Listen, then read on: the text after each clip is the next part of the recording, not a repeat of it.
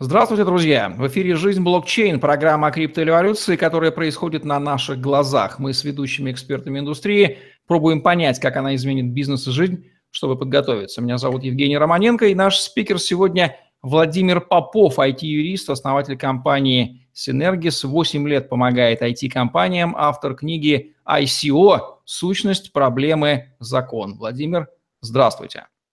Добрый день. Расскажите, на чем именно в блокчейн-индустрии вы специализируетесь? А, собственно, первая наша специализация – это оценка рисков различных IT-проектов, и этим мы занимаемся как раз-таки те самые 8 лет. И в итоге пришли к выводу, что именно в блокчейн-среде эти знания пригодятся больше всего. И конкретно последние несколько месяцев, э, в августе будет фактически год, а, когда мы занимаемся оценкой рисков различных ICO-проектов. Изначально это был первичный консалтинг, сейчас мы предоставляем услуги э, в одной кнопке, то есть полный анализ э, ICO-проектов. Ваши коллеги-юристы по стране, вы наверняка анализировали, сколько вас таких вообще специализирующихся блокчейн-юристов в России? На самом деле очень мало. И можно выделить 10 примерно компаний, которые на сегодняшний день э, я считаю, на экспертном уровне разбираются в этой отрасли. А, безусловно, есть компания-лидер, это Deloitte, и мы к ней относимся очень уважительно, но в то же самое время э, наши ниши не пересекаются, потому что мы занимаемся все-таки, специализа... специализируемся именно на конкретных направлениях. При этом я думаю, что эта сфера на сегодняшний день, несмотря на то, что очень мало участников, довольно конкурентна именно из-за того, что очень большой спрос.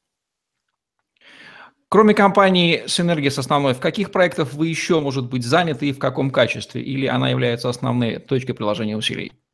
Ну, конкретно с сегодняшнего дня, так уж получилось, я являюсь, э, в принципе, участником полноценным именно одной команды. Но, тем не менее, есть другие проекты, с которыми мы так или иначе сотрудничаем. То есть это некие сателлиты. То есть э, есть бизнес-платформа Покупо Александра Стрелова. Есть, например, ICO Tracker, ребята, с которыми мы недавно вот завязались в плане именно оценки ICO. И ряд других проектов, э, в которых нас так или иначе привлекают как внешних консультантов. Какие три главные тренда в блокчейн-индустрии вы бы сейчас назвали? Ну, во-первых, э, мое лично субъективное, то, что мне видится за последнее время, то, что на рынок стали выходить люди, которые не имеют уже понятия о блокчейне как о некой технической среде. Это на самом деле самое страшное, потому что они очень плохо разбираются, мало того, что в финансах, они еще плохо э, понимают некие технические сущности. И я думаю, что с этим связаны риски ближайшего года. Это первое. Второе, соответственно, сейчас э, идет переоценка ценностей внутри профессиональных майнеров, внутри э, тех, кто занимается плотно там биткоином и так далее, да, ну вот буквально 1 августа будет всем, известная, всем известный переход. И я думаю, что с этим связаны э, возможный уход очень многих трейдеров в разного рода альткоины, ну там лайткоины и так далее. И третье, думаю, то, что очень важно, это, конечно же, рост ICO в блокчейн-среде, как попытка э, вот второй волны, да, сейчас ICO, как попытка бизнеса классического выйти и завязать себя на дешевых финансах, которые есть в криптосреде. Это вот такие для меня самые значимые вещи. Ну, соответственно, три главные проблемы индустрии, которые наверняка будут перекликаться с тем, что вы сейчас сказали. Как они будут формулироваться с вашей точки зрения? Ну, самое главное, это, конечно же, то, что есть непрофессиональные инвесторы, и, к сожалению, э, они, как и в любых других начинаниях, э, в первую очередь пострадают. Одно из начинаний, чем мы занимаемся, э, для чего была предназначена, собственно, моя книга, чтобы такие люди, ну, хоть как-то оградить их от максимальных рисков. Я понимаю, что все мы не охватим, но тем не менее. Вторая проблема, которая мне видится, это сугубо технического характера. На сегодняшний день, если анализировать блокчейн-проекты, а мы занимаемся этим каждодневно, и можно прийти к выводу, что очень многие проекты, которые собрали на ICO несколько миллионов долларов, да, даже десятки миллионов долларов. На сегодняшний день, несмотря на то, что они развива- развиваются, они не готовы. И возникает у, у, по ряду проектов, ну сейчас не буду называть, у инвесторов э, вопросы, в частности, вот к нам с, этими, с этим постоянно обращаются, оценить уже проект, который уже был на ICO и собрал определенные деньги. И третья проблема, которая мне видится, это, безусловно, государственное регулирование. Все его боятся, все услышали про СЕК. А, я, конечно, очень рад, что оно вышло, это постанов... ну, информационное постановление, так скажем, да. Люди стали немножко осматриваться, что ICO – это не просто так, это деньги, а, соответственно, это ответственность. Вы не просто блокчейн-юрист, но я бы даже назвал вас юрист-анархист в хорошем смысле, что меня, собственно, и подкупило вас. Я тоже подобное мировоззрение разделяю. Как экономист отношу себя к анархокапиталистам – значит, мы с вами примерно на одном языке говорим. У вас потрясающая цитата в книге есть, назову ее «Блокчейн и государство – вещи несовместимые, но сосуществующие». Вы первый человек, который так явно выразил весь тот ворох мыслей у меня в голове. Спасибо вам за эту цитату. Что это означает? Можете прокомментировать? Если коротко, на мой взгляд, это означает, что государство э, это был некий эволюционный процесс, да, который исторически так сложилось э, по разным моментам, там, от тысячи до пяти тысяч лет на планете э, произошел, родился этот институт. И сейчас мы переживаем эпоху, когда государство как сущность, оно уже не отвечает тем требованиям, которые выдвигает современное общество. Ни глобализации, ни тому, как люди стали относиться к имуществу, ни тому, как люди стали относиться к каким-то иным явлениям, да. Вот. Э, здесь можно даже вспомнить про такое, про такой феномен, который на первый взгляд не связан с криптовалютами, как хьюга, да, такое понятие э, уюта некое, некого. Потому что на самом деле это все означает, что люди стали умнее. То есть в массе своей, да, несмотря на, на разного рода попытки, люди стали умнее. И блокчейн отвечает этому больше и лучше. Он убирает государство как посредника и создает из государства как некий сервис, как набор каких-то вот именно таких институциональных вещей. И я думаю, что именно поэтому на сегодняшний день они несовместимы, потому что государство абсолютно централизованная вещь, а блокчейн все-таки предполагает как минимум децентрализацию, да, а возможно впоследствии там и распределенные какие-то вещи. И я думаю, что постепенно, постепенно блокчейн все-таки будет занимать превалирующую позицию, и государство благодаря этому в том числе будет эволюционировать. Часто то, что сейчас происходит в индустрии, мне хочется назвать словосочетание «регулируем нерегулируемое», пытаемся, по крайней мере. Вот не являются ли вот эти попытки централизованных традиционных структур подчинить себе блокчейн и поставить его себе на службу и при этом попытаться остаться централизованными? Не является ли это ничем иным, как конструированием оксюмаронов типа «горячий лед», «светлая тьма» и т.д.? Совершенно верно. Так же, как я считаю, что не может существовать закрытых блокчейнов, потому что это противоречит их природе. И здесь э, явно то же самое.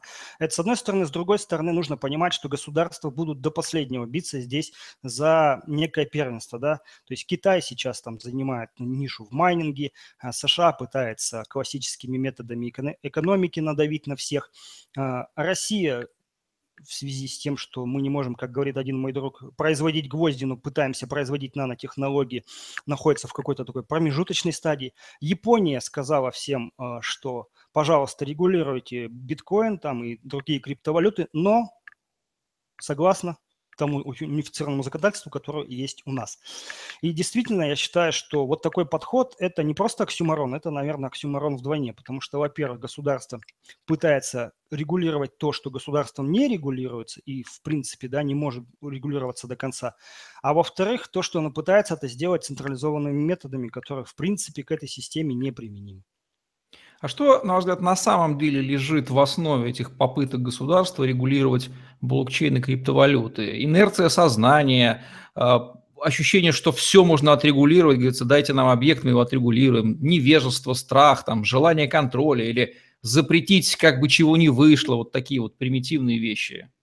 Да, всегда в основе государства в первую очередь лежат примитивные вещи, но у государства, да, мне как юристу с специализацией в международном праве, ну, это основная моя первая специализация, Э, это вообще очевидно, потому что для государства есть три вещи, которые, в общем-то, важны. Да? То есть это суверенитет, который представляет собой некое насилие, а в блокчейне, да, само по себе понятие насилия, оно убирается, потому что блокчейн – это вопрос доверия.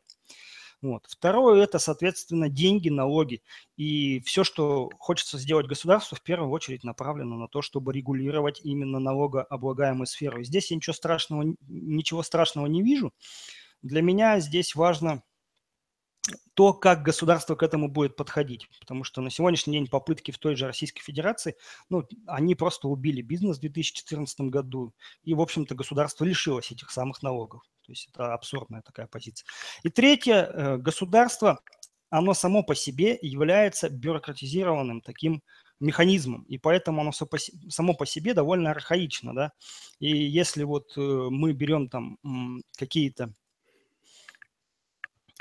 теории на сегодняшний день, которые существуют, там, например, вот мне очень понравилась э, книга Фредерика Лаву, да, о бирюзовых организациях, то мы увидим, что государство на самом деле, оно отстало в организационном плане от того, что есть на сегодняшний день. И я думаю, что все вот эти три э, фактора, да, в купы, они объясняют как раз-таки вот эту вот э, косность государственного регулирования.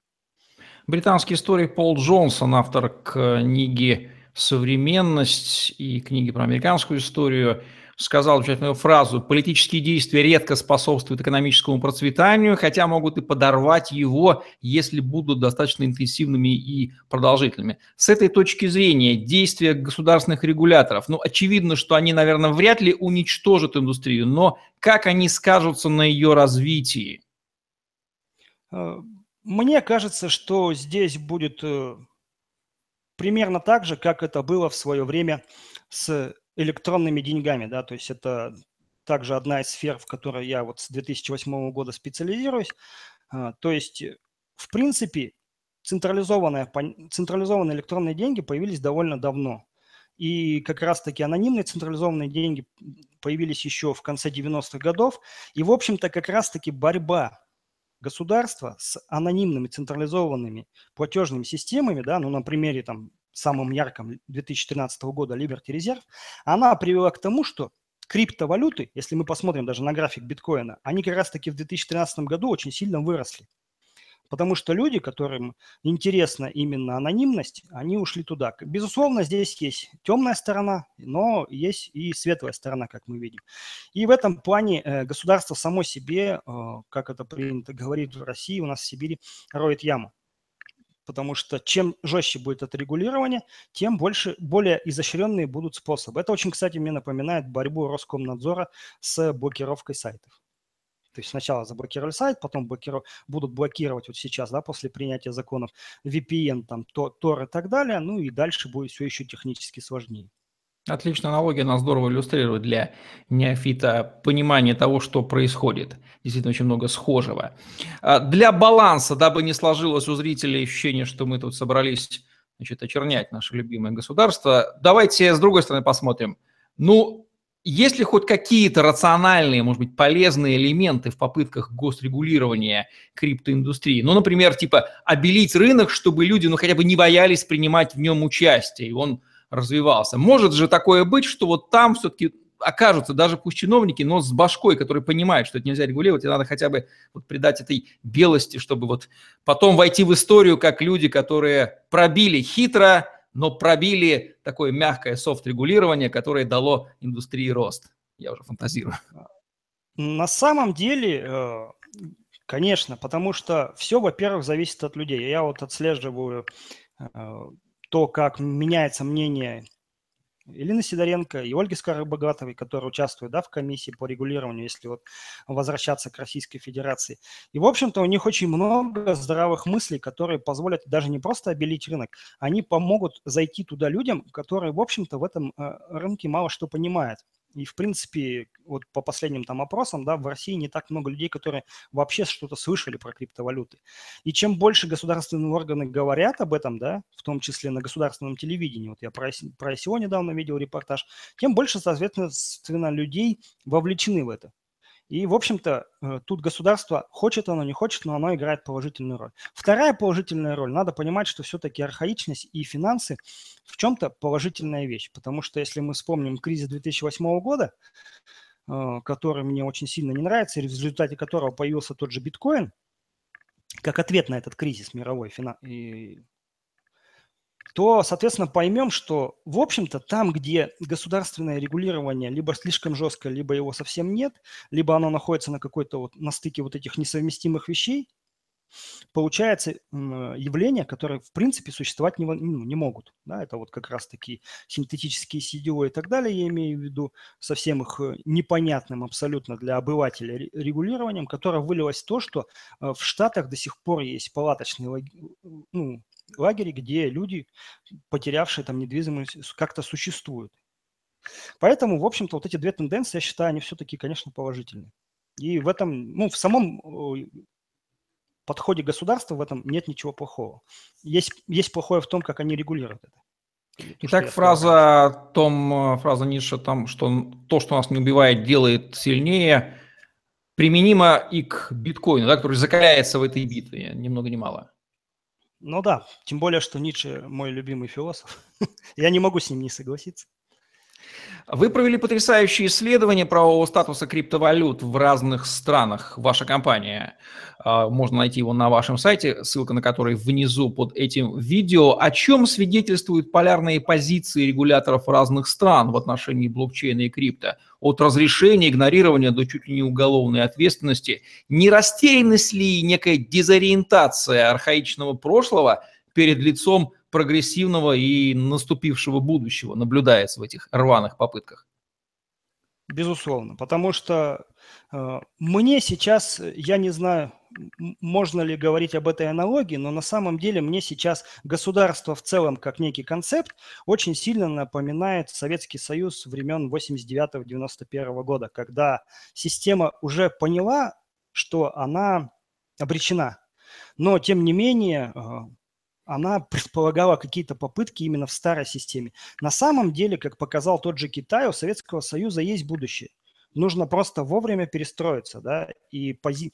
тезисы там мало того же, да, и и тезисы, которые были у нашей номенклатуры, они сильно отличаются. И поэтому мы сегодня видим, что такое Китай и что такое Советский Союз, который раздробился. Это два совершенно разных подхода в одной парадигме. Поэтому я, в общем-то, понимаю, что сейчас государство, хочет оно того или нет, оно будет очень сильно модифицироваться. И это для меня, как юриста, опять же, международника, очень большой положительный шаг вперед, потому что а, в этом смысле ну, как бы там это идеально не звучало, но идет некое объединение человечества, потому что э, сам блокчейн объединяет, там есть какие-то еще процессы, которые играют здесь роль. Но помимо всего прочего, государства нашли такого, скажем, общего врага, да, в виде блокчейна, с которым надо что-то делать, и никто не знает, что именно. Потому что даже США, которые, в общем-то, стоят на пороге там, технологических революций, последних там мини-революций, как я их называю, последних лет, они тоже выглядят растерянными. Регуляторы разного качества, разного рода, они говорят совершенно неоднозначные вещи. И то, что позиция секут поменялась вот так, это, ну, для меня очевидно, для кого-то нет, но тем не менее это как раз-таки показатель. Когда мы говорим фразу «государство понимает», строго говоря, с научной точки зрения, в соответствии с принципом методологического индивидуализма австрийской экономической школы, мы ведем речь о конкретных людях. Да? У конкретного центрального банка есть конкретный руководитель, у конкретного правительства конкретный руководитель, конкретные чиновники, конкретные люди с конкретным мировоззрением и пониманием. Как вы оцениваете уровень их э, понимания, вот уровень их грамотности технической, экономической, юридической и продуктивно ли просвещение их в этом плане со стороны вот таких людей, как мы с вами, которые больше в отдельных аспектах понимают, услышат ли они нас это конструктивно, дабы они не наломали дров? Ну, вообще, в принципе, насколько я знаю, сейчас как раз-таки э, в России, да, и готовится создание института, завязанного там на ICO, блокчейне и вообще каких-то таких ноу-хау. И я вот тоже на эту тему размышлял, И, в принципе, э, если бы мне не попадались положительные примеры, я бы, наверное, сам в это не верил, но, как говорится, люди убеждают в обратном. Тот же Герман Греф, несмотря там на мое личное отношение к нему, да, он очень часто говорит правильные вещи. Вот я смотрел последнее выступление с голосом его, понимая, что человек абсолютно в теме. А, я смотрел его лекцию, посвященную блокчейну, где он рассказывал сотрудникам о том, как это все повлияет на банковскую среду. Он прекрасно понимает, что банки будут конкурировать еще жестче. Да, они освободятся от операционных издержек, но они будут конкурировать еще жестче. И он это понимает как профессионал. И это мне очень нравится. И прямо импонирует сильно. Хотя, говорю, как к человеку я к нему отношусь настороженно. То же самое касается людей, которые, в принципе, стоят у руля на сегодняшний день. То, что они избрали а, головой да, вот этой комиссии исследовательской, как раз-таки Лину Сидоренко – это очень большой интересный факт. С одной стороны, она профессор кафедры уголовного права, а с другой стороны, она человек с багажом знаний, который, когда я слушаю ее лекции, я как юрист ее понимаю. А это значит, что это не просто там человек с каким-то там, с какой-то диссертацией, малоизвестной и так далее. Нет, там все довольно-таки серьезно. То же самое касается, ну, опять же, если возвращаемся, то тех же штатов. Там тоже есть люди, которые говорят очень здравые вещи, да, там сенатор был, э, который, в принципе, получил одобрение. Вот. С другой стороны, это может же вылиться в противоположный процесс. Э, такое произошло, например, в Исландии, где после кризиса да, э, власти, чем больше узнают про биткоин, тем больше они его стараются как-то запретить. То есть, ну, знания, как бы, великие горести, как говорится.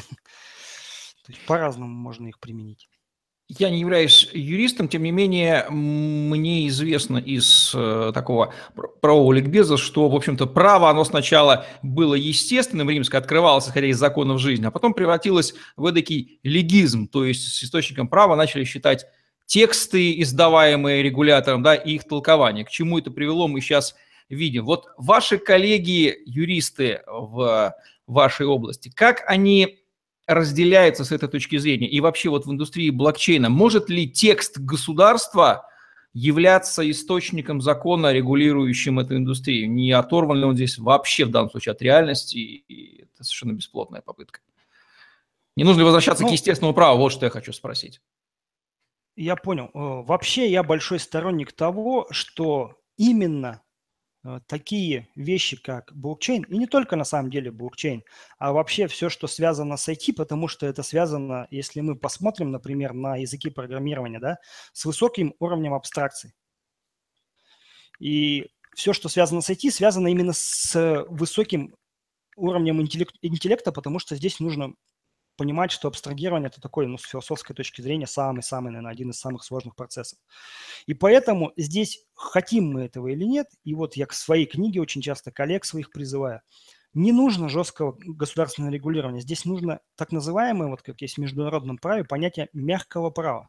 Когда мы даем некие принципиальные вещи, обозначаем такие с фумата размытые рамки, да, и при этом даем Вектор направления, вектор развития – это очень хорошо. Мы можем, в принципе, это проследить на научной сфере деятельности.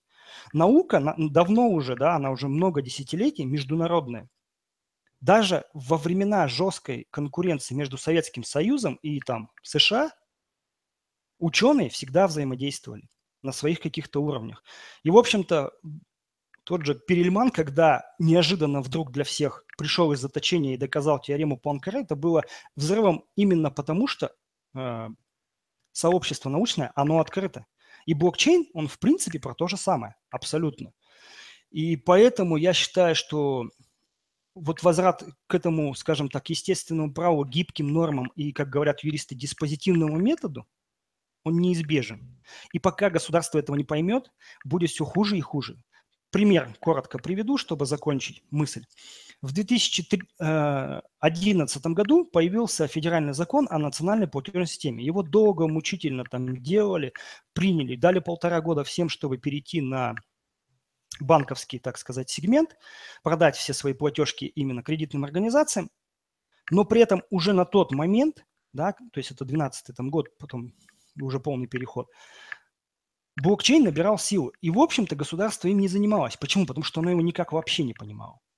И во что это вылилось в итоге, в частности для Российской Федерации? В то, что появился бизнес, который они регулировать не смогли, они его не поняли, они его восприняли неправильно и фактически чуть ли не убили на корню. Сейчас они пытаются это как бы там заштриховать, замазать, и не только в России на самом деле.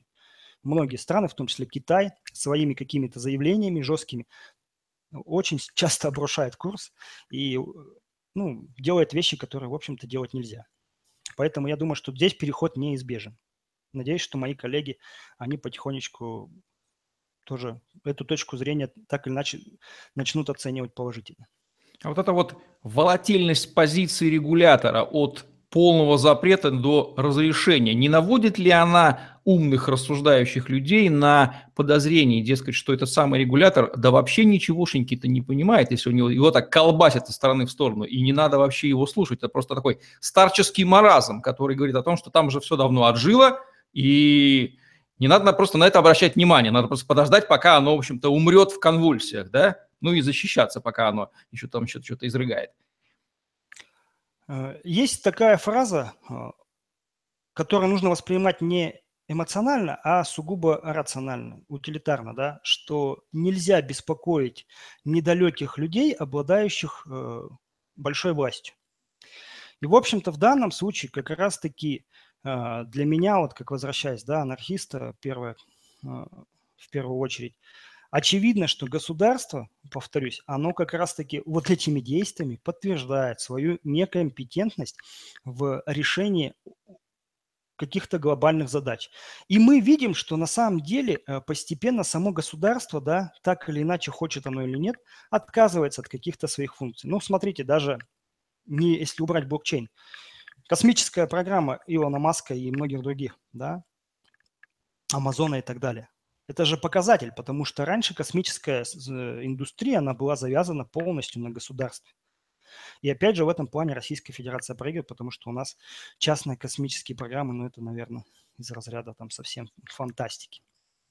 То же самое касается очень многих сфер, где раньше государство пробовало что-то там надавить, что-то как-то отрегулировать. Сейчас они, наоборот, дают большей степени свободы, потому что понимают, что они просто с этим не справляются. Ну, ярчайший пример, опять же, как бы я к нему лично не относился, это Uber. В общем-то, сфера такси, она в, той же США, в тех же США, да, да и в России, да, не давали Uber заходить. Но, тем не менее, государство понимает, что, ну да, они могут запретить, условно говоря, Uber, но как они запретят приложение, как они запретят все вот эти вот P2P вещи, не совсем понятно. Почему? Потому что централизованная система по, по определению входит в децентрализованную систему но не наоборот. Вот. И поэтому, собственно, децентрализованная система, они шире. Я думаю, что постепенно это будет означать перестройку вот этого вот парадигмы, которая существует там порядка там уже 300 лет фактически, да, разделение на исполнительную, законодательную власть, судебную, ну, кто-то там еще выделяет еще какие-то ветви, но это не суть. То есть постепенно власть э, государственная будет, с одной стороны, мани монополия такая некая, некая появляться, а с другой стороны будут такие э, небольшие децентрализованные какие-то ответвления, там в виде объединений, может быть, еще что-то, вот что-то в этом духе. И чем дальше государство будет доказывать свою некомпетентность, тем больше, наверное, люди будут стремиться вот к этим объединениям. Что ж, с этой точки зрения тогда, чем больше глупости они наделают, тем быстрее это понимание придет ко все большему количеству людей, способных думать. Такой интересный вывод. Ну, конечно, кризис, я говорю, кризис 2008 года – это вот лучший показатель. Есть ли сейчас хайп в индустрии, выражаясь молодежным сленгом, и чем он вызван, если да, и каковы его плюсы и минусы? Хайп, безусловно, есть, и я очень большой не сторонник его, потому что хайп – это всегда централизация. То есть это само противоречие, да, и вот этой идеи, о которой мы сейчас обсуждаем. Я считаю, что не знаю, как насчет криптокарренси, то есть э, криптовалют, а, но то, что есть мыльный пузырь в ICO, я уже несколько исследований на эту тему провел для себя, для клиентов, для разного там рода э, людей. К сожалению, есть. Мыльный пузырь ICO присутствует. Не знаю, как насчет всего крипто там сообщества и так далее. Вызван он чем? Во-первых, тем, что здесь все-таки, да, э, если мы берем капитализацию рынка, она там составляет ну, при волатильности ну, в районе 100 миллиардов. Это очень маленькие показатели, потому что если мы взял, возьмем какие-то те же м, синтетические продукты, да, там, начиная, э, все, что после фьючерсов идет, да, то там идет речь о триллионах. И, соответственно, это совсем не те объемы. И поэтому спекулянты, которые там привыкли торговать на биржах, они это увидели и, в общем-то, они поняли, да, на примере того же Сатоши фонда, да, что в год можно иметь не 30, условно говоря, процентов, а тысячу, и поняли, что здесь, соответственно, лежат очень легкие деньги. Это привело, с одной стороны, к накачиванию рынка, да, к, к некому ему оживлению и так далее. С другой стороны, конечно, в долгосрочной перспективе это очень плохо, потому что, ну, мы уже видели кризис доткомов, и все приводят там в пример голландский кризис, да, тюльпанов и так далее. В общем-то, это все очевидные вещи, и для меня самый большой парадокс лежит в то, о чем я всегда говорю. Если мы читаем белую книгу Сатоши, то, в принципе, мы понимаем, что рынок на сегодняшний день делает все, чтобы этой книге противоречить. Вот абсолютно все. И это мне очень сильно не нравится. Но и в этом есть один большой плюс. Люди с каждым толчком, они становятся мудрее, потому что кризис 97-го, там, 98-го года в Азии, в России и так далее, он э, таких э, крепких э, людей научил очень многому. Кризис 2008 года научил очень многому э, уже граждан, которые, скажем так, ну, простые люди, да. Я думаю, что в массы все войдет, когда эти кризисы станут повторяться все чаще и чаще и чаще. Это, в общем-то, для любой системы свойственно. Вот. И еще один положительный момент а, от хайпа заключается в том, что все-таки эффект массовости. Вот как я говорил про государство, да, здесь тоже это присутствует, потому что но, к сожалению, к счастью, там это, если убрать вот эти эмоции, получается, что там, где деньги, люди, хочешь не хочешь, они туда идут. Поэтому МММ, оно было и в России, оно было и в Африке, я думаю, что оно еще где-то будет. Со временем, к сожалению, э, здесь людям придется сделать один очень важный вывод. Больших, простых, легких денег их не бывает и, главное, не должно быть, потому что инфляция – это еще один налог на самом деле. То есть это то, что мы сами готовы добровольно платить. Насколько традиционный бизнес, на ваш взгляд, осознает возможности блокчейна как технологии для своих нужд? Ну, могу сказать из опыта, что сейчас э, из 10 заявок на оценку ICO или на какие-то первичные консалтинговые услуги по ICO примерно половина уже это, в принципе, классический бизнес, который что-то хочет сделать на блокчейне. Либо просто поучаствовать в ICO, это, ну, это самый простой пример, либо все-таки привязать какие-то смарт-контракты, потому что э, люди на самом деле понимают, насколько это может э, в масштабе сэкономить денег. Да, там технология смарт-контрактов там она не идеальная, есть, ну вот недавно, да, был взлом из-за дырки смарт-контрактов и, и так далее, но тем не менее она работает, и с каждым годом она будет все лучше работать, тем более, что сейчас появляется, там уже есть не только Ethereum, но есть и другие, да, вещи, не только Solidity, допустим, как язык, но опять же есть и другие. И в этом плане я думаю, что вот как раз-таки это называю второй волной ICO, оно будет завязано на именно классическом бизнесе, который будет э, выходить на какие-то вещи. Мне в первую очередь видится три основных направления, которые, где блокчейн можно 100% э, использовать. Во-первых, это проверка оригинальности продуктов. Это очень актуально для Азии, это очень актуально для России, для Африки и для многих других стран, где есть какие-то там капиталы, да, но, ну, не, не, непонятно, стоит ли платить за воду норвежскую там, ну, условно говоря, там 250 рублей либо не стоит, либо это вода из-под крана. Особенно это актуально для детского питания. Вот. Вторая область, где это можно применить, это там, где нужны различного рода реестры. Ну вот в Грузии мы знаем, да, есть госреестр там по недвижимости с Украиной э, много примеров, где пытаются там нотариат привязать и так далее. И, соответственно, классический бизнес тоже это ведь может использовать в тех же там сделках, как электронную цифровую подпись или как аналог, собственно, ручной подписи.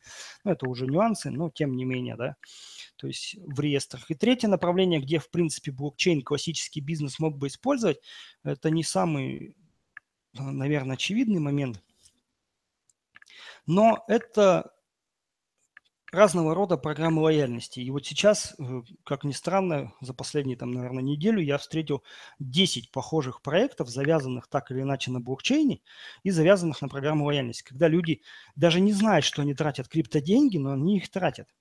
И, в общем-то, это очень интересное направление. Думаю, что там еще куча всяких реализаций. Но вот эти три, которых я встречал, и, в общем-то, они будут развиваться, 100, так сказать, на 100%.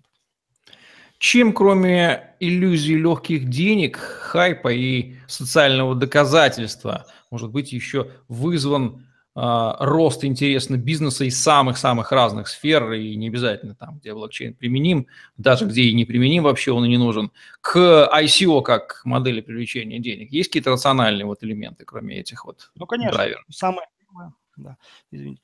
А самое первое, конечно, это все-таки дешев, дешевые деньги, потому что я вот занимался инвестиционными проектами. Это деньги, кто бы что ни говорил, дорогие. Для бизнеса конкретно это дорогие. То есть если 30% для инвестиционного вложения, то это в принципе в пределах России вообще нормально. Понятно, что там на Западе по-разному подходит, но тем не менее. Инвесторы, а, особенно да, на рынках, которые там не американские, не европейские, они понимают, что у людей нет денег, да, и что банк для того же начинающего бизнеса, стартапа может просто деньги не дать.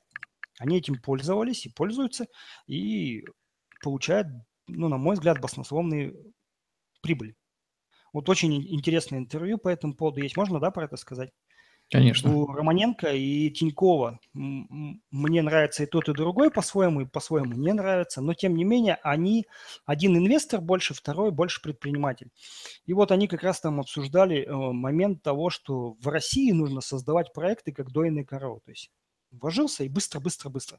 И я вот э, очень много знаю про e-commerce, и в России как раз-таки эта модель, к сожалению, действует.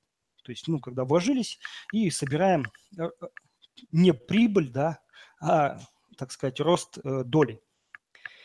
Поэтому ICO – это самые дешевые деньги для очень многих рынков. Это, это первое рациональное. Второе, если коротко говорить рационально, что ICO – это все-таки, опять же, веерный эффект. То есть люди знают, что есть некий, некая целевая аудитория, и с ней можно что-то сделать. На мой взгляд, в этом плане очень интересны является ICO именно вот в этом аспекте. Это циркоины, где они привязали да, свою там, ну, некто там, скажем так, криптоактив к тому, что будет природа чище, что экологичнее будет и так далее. Потому что в блокчейн-среде, среди именно энтузиастов, да, которые вот в это дело все верят, очень много таких людей, которые там к экологии относятся так, ну, с пониманием, с придыханием и так далее. Понятно, что там и спекулянты участвовали все так, и так далее. Но тем не менее, некое вот такое ядро они между, ну, выделили, да, и попадание, на мой взгляд, в точку. Там, что дальше будет, я не знаю, потому что мы его анализ сделали довольно давно, и я завод в Липецке, по-моему, да, он не смотрел. Но в целом это вот такая вот вещь. То есть, что здесь на самом деле не просто люди, которые помешаны на технологиях, но у них есть свои принципы, и они очень сильно отличаются от тех принципов, которые там свойственны гражданам, скажем так, классического государства. Ну и последнее, если совсем коротко, это то, что ICO – это просто-напросто очень интересно. Ну, потому что вот вот на самом деле. Потому что в человеке есть не только ведь рационально, но есть и нечто такое, что объяснить э, сугубо там объективным научным подходом нельзя. Когда говорят о второй волне ICO, что имеется в виду и чем она отличается от, как я понимаю, первой волны, имеющей место сейчас? Ну вот э, я на самом деле не знаю, кто со мной разделит эту точку зрения, но для меня вторая волна заключается в, как минимум в трех аспектах. Во-первых, то, что будет больше классического бизнеса. Это я уже сказал. Второй момент, что жесткое, э, будет более жесткое государственное регулирование. Третье, то, что инвесторы, это уже факт, это я уже вижу по рынку, это я вижу по своим клиентам, это я вижу по клиентам каких-то открытых компаний да, за рубежом, они начинают более тщательно, более взвешенно подходить к оценке ICO. Потому что первые вот эти все вещи, да, это, ну, в общем-то, чистой воды, э, ну, спекуляции убираем, допустим, даже, да, если да, берем как... Это чистой воды вера во что-то светлое, хорошее. Да? На сегодняшний день я могу назвать там несколько всего проектов, которые более-менее оправдывают ожидания. Там, ну, для меня в первую очередь, например, там это «Голос», а, да, а, который там, несмотря на все, а, на весь изначальный багаж негатива, он довольно сильно там развился. И тем не менее за собой что-то потянул. Вот эти вот три составляющие, они дадут какие-то еще ответвления. И вторая волна ICO будет отличаться именно вот таким подходом, более взвешенным, более конструктивным, более приближенным к классическому бизнесу. И самое главное, что еще изменится, эм, это, на мой взгляд, это отношение к юрисдикциям в итоге. Потому что завязать ICO на юридическое лицо – это, конечно, интересно и хорошо, и все замечательно, но, как мы уже сказали, государство будет здесь стараться, да, как-то обойти, и поэтому вот системы децентрализованного, децентрализованной организации, они имеют некое такое светлое будущее, как минимум какую-то нишу, да, типа Арагона там и так далее. Вот. Ну, мне кажется, вот так, в таком ключе. Ваша книга про ICO в двух частях, которую можно в PDF-формате скачать на вашем сайте, ссылка внизу. А на кого она ориентирована и чем она может помочь читательской аудитории? Первая книга, э, она в трех частях, вот две вышла, и первая часть ориентирована на всех абсолютно, кто э, пытается понять вообще ICO. Идея была такая, в первой части создать некую азбуку криптоинвестора, чтобы показать ему, что вот степ-бай-степ, вот здесь у нас получается вот риски, вот здесь у нас оценка, вот здесь у нас какой-то выход. И, в общем-то, судя по отзывам, это получилось. И это самое хорошее, потому что написать просто – это всегда самое сложное на самом деле. Вот. Вторая часть, она была направлена на тех, кто уже вложился в ICO и частично на моих коллег. Я пытался на самых простых примерах, для, с одной стороны, для, для обычных граждан, показать, что на самом деле какие-то классические методы, которые в ICO сейчас присутствуют, да, ну, опять же, классические в кавычках, потому что они не могут быть таковыми, еще слишком мало времени прошло. Вот. Они на самом деле являются очень спорными для инвесторов. Ну, вот очень часто говорят, что ICO – это некие пожертвования, да? Но это не так, потому что пожертвование предполагает, что вы нечто отдали человеку, и все.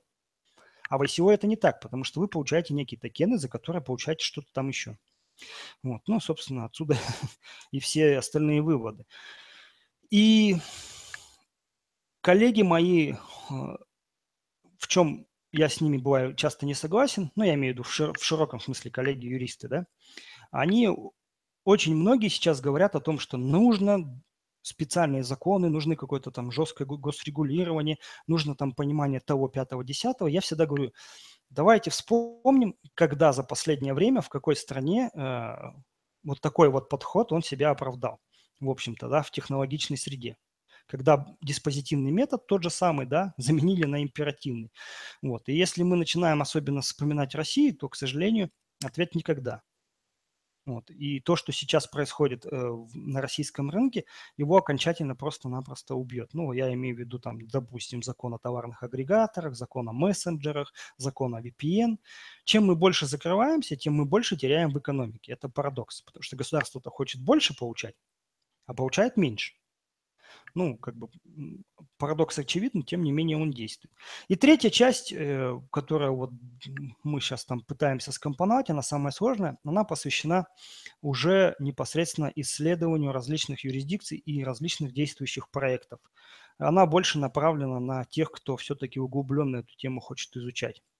Вот, собственно, была такая идея от самого простого, да, так, как обычно говорят, дамперстан для чайников, до самого такого продвинутого уровня написать некое произведение, которое бы помогло всем. И начинающим юристам, потому что их очень мало в этой, еще раз повторюсь, да, сейчас, и начинающим инвесторам. И самое главное, э, что в русскоязычной среде очень мало литературы в принципе по этой теме. То есть просветительская функция, на мой взгляд, она, ну, кто бы что ни говорил, она все-таки должна стоять на первом месте.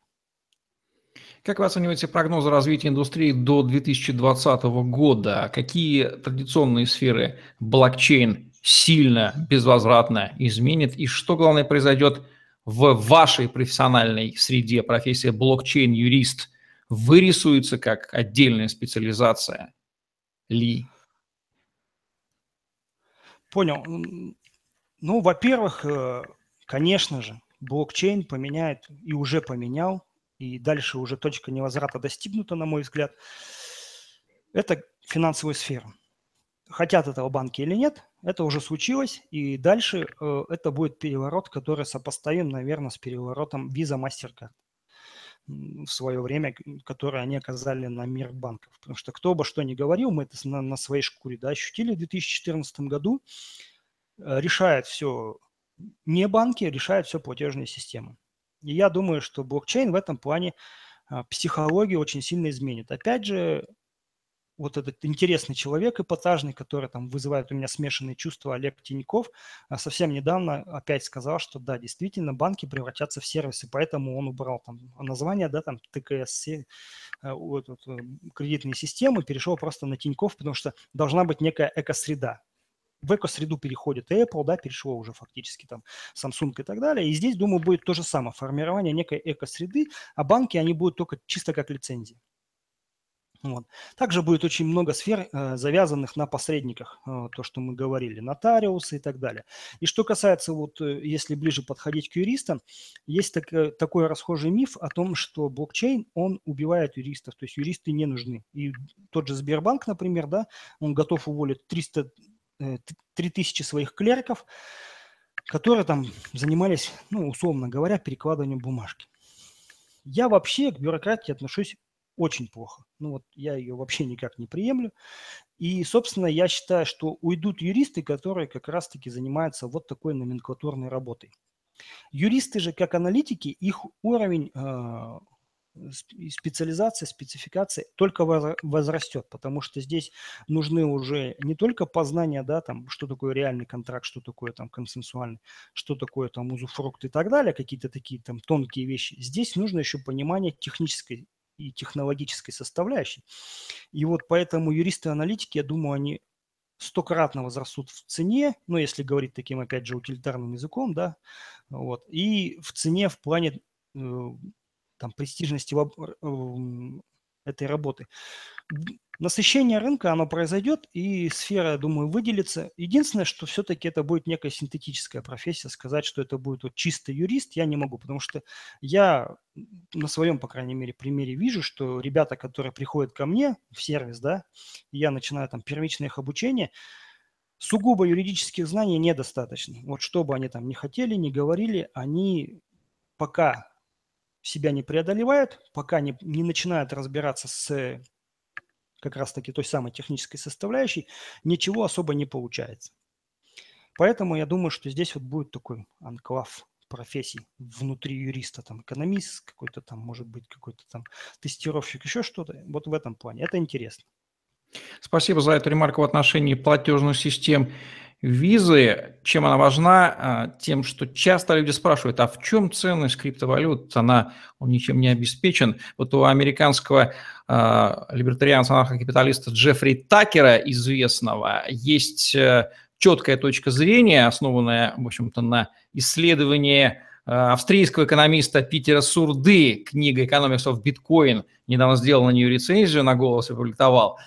Так вот, смысл в том ценности, что если в традиционной системе функции поставщика денежной единицы фиатной является одно государство, да, центральный банк, а функция клиринговой расчетной системы является другое, да, и они между собой никак не связаны, одно пользуется то в случае с криптовалютой, с тем же биткоином, эти функции и поставщика денежной единицы, и клиринговой системы, они объединены. Тем самым ценность э, нераздельно. Получая деньги, мы одновременно получаем систему изящного, легкого, беззатратного клиринга. Как вы считаете, вот это вот неосознаваемое пока преимущество, я вот нигде в русскоязычных источниках этого не встречал, не в этом ли в том числе и главная ценность крипта, валют?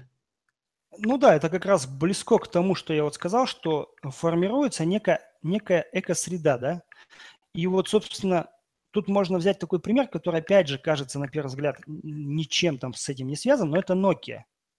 Nokia ведь умерла не потому, что, ну, в смысле, как бы она не совсем умерла, да, ну, перешла под крыло. А, Не потому, что она была плохая, неконкурентоспособная или еще что-то. Нет, телефоны были хорошие, все замечательно, и как Nokia многие любят до сих пор. Беда была в том, что они не создали, в отличие от Samsung и Apple, экосреду.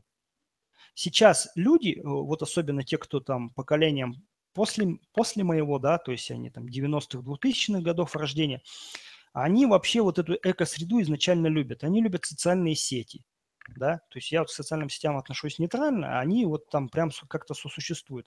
Они вот эти мессенджеры очень любят, да, опять же, если мы вспомним, за сколько был куплен тот же WhatsApp, мы поймем, куда двигается индустрия. И я думаю, что дальше это будет все очень сильно увеличиваться, потому что хотим мы этого или нет, мы живем в потребительском обществе, и для нас очень важны вещи, которые нам предоставляют, ну, как это принято говорить, все в одной кнопке, да. Это имеет свои негативные стороны, имеет свои положительные стороны, но это факт. И в этом плане я считаю, что, конечно же, блокчейн, который объединяет все вот эти составляющие, это просто изюминка, потому что это не просто там э, уничтожение издержек, это уничтожение псевдоконкуренции. Вот чего. То есть конкуренция – это хорошо, а псевдоконкуренция, когда там существуют какие-то вещи, вроде которые должны работать вместе, да, в время они как бы разрознены. Это, это не совсем правильно. Это искусственно. Просто если еще к функции денежной единицы клиринга добавить еще социальную платформу, это я подвожу к функционалу сети «Голос», да, который неизбежен, то скоро, видимо, токены «Голос» станут полноценным аналогом биткоина и заменят собой на русскоязычном пространстве расчета. То есть у голоса шикарное будущее в этом плане. Я очень люблю голос и считаю, что у него хорошее будущее по всем. И быстрый блокчейн, и клевая команда, и понимание, куда идти. Не, ребята молодцы. Тут к ним вообще очень, очень мечтаю, что они приедут к нам в Иркутск. Вот на, на фесте с ними э, разговаривали. Ну, не я, а там людей, которых я просил. Вот, поэтому, в принципе, в голос я верю как никто. Ну что ж, пользуясь случаем, скажу, что Сергей Симоновский предварительно выразил согласие с э, готовность э, сделать пиар голоса в Иркутске. Сергей, если ты нас слышишь и смотришь, вот Владимир – это тот человек, который инициатор и э, готов обсуждать детали. Итак, под финал, Владимир, этого интереснейшего во всех отношениях интервью, какие главные рекомендации вы дадите тем, кто в теме, кто не в теме, кто испытывает скепсис, кто испытывает интерес, но не понимает, с чего начинать, опасается хайпа, боится. Что следует делать любому умному, здравомыслящему человеку, понимающему, что что-то в этом все-таки есть? Первая вещь, которую я всегда пропагандирую и за которую я, так сказать, готов в хорошем смысле жизнь отдать, это понять, что блокчейн – это не технология в первую очередь, это философия, а, потому что а, технология, в принципе, она может еще 10 раз поменяться, и мы увидим это на примере биткоина. Вот буквально там завтра, может быть, да, увидим что все это изменится. Мы видели это на примере того же Этериума. Это все вещи абсолютно вторичные. Психология, философия, идеология, как хотите называйте, блокчейна, она намного дороже. Те люди, которые это поняли, вот тот же, кстати, возвращаясь голос, они поняли, да, что э, психология авторов, которые пишут и получают за это сразу деньги, это совсем не та же психология, которая, авторов, которые пишут где-то там на, на центральных источниках и, в общем-то, деньги эти не получают, пишут там по фану просто, да, что здесь приятное с полезным можно совместить. Вот. Второе, что нужно понимать э, здравомыслящим людям, что лопнет пузырь э, рано или поздно, не лопнет. Это на самом деле вещь такая особо, ну, сугубо естественная. Самое главное, что после него, как и после кризиса доткомов, что-то останется, да, то есть э, после кризиса доткомов мы можем даже, если сказать, остался Google и Amazon, и все, в общем-то, нам для IT-индустрии этого уже хватит. Потому что и Google, и Amazon, как бы я к ним, опять же, не относился, они сделали очень много. С блокчейном будет то же самое. Поэтому чем раньше мы начнем, тем это будет лучше и легче. Потому что очень правильный пример, я много раз слышал там у Сергея Сергенко, у многих других, что блокчейн э, там, криптовалюты и так далее, это примерно то же самое, что кредитные карточки в России там в 91-92 году. Тогда еще мало кто понимал, чего это значит, хотя там на самом деле они там существуют с 50-х годов, ну в России конкретно, да, мало кто понимал их ценность и сущность, но те, кто вкладывались в этот бизнес тогда, в общем-то, они стали, так сказать, во главе всего этого. И третье, последнее, ну это скорее, наверное, мое пожелание, оно заключается в том, что все, все, что я делаю, оно направлено на одну простую вещь, чтобы люди наконец стали э, умнее. Не в том плане, что у них больше стало там эрудиться, они стали больше учиться. Нет, чтобы они стали более мудрыми. То есть вот то, что сейчас происходит на рынке тех, тех же ICO, это не мудрое решение, абсолютно. Они, может быть, там спекулятивно интересны, может быть, еще что-то, но они не рассчитаны на долгосрочную основу. Мне кажется, что так жить, ну, надо перестать, потому что наша планета, она от краткосрочных решений очень сильно страдает. И мы в итоге тоже очень сильно от этого страдаем. И поэтому всем желаю развития, понимания, и чтобы блокчейн и виделся именно вот с этой, с философской точки зрения. Ну, отличные ремарки под финал. Будущее уже наступило, и вот такие рекомендации от Владимира Попова, IT-блокчейн-юрист, о том, как с этим будущим жить и работать, для тех, кто понимает, что назад дороги нет, ну и не обладает некоторым уровнем архаичности и смотрит вперед понимает, что будущее, вот оно уже здесь, в программе «Жизнь блокчейн», где мы говорим о криптореволюции, которая происходит на наших глазах. Владимир Попов, Евгений Романенко были с вами.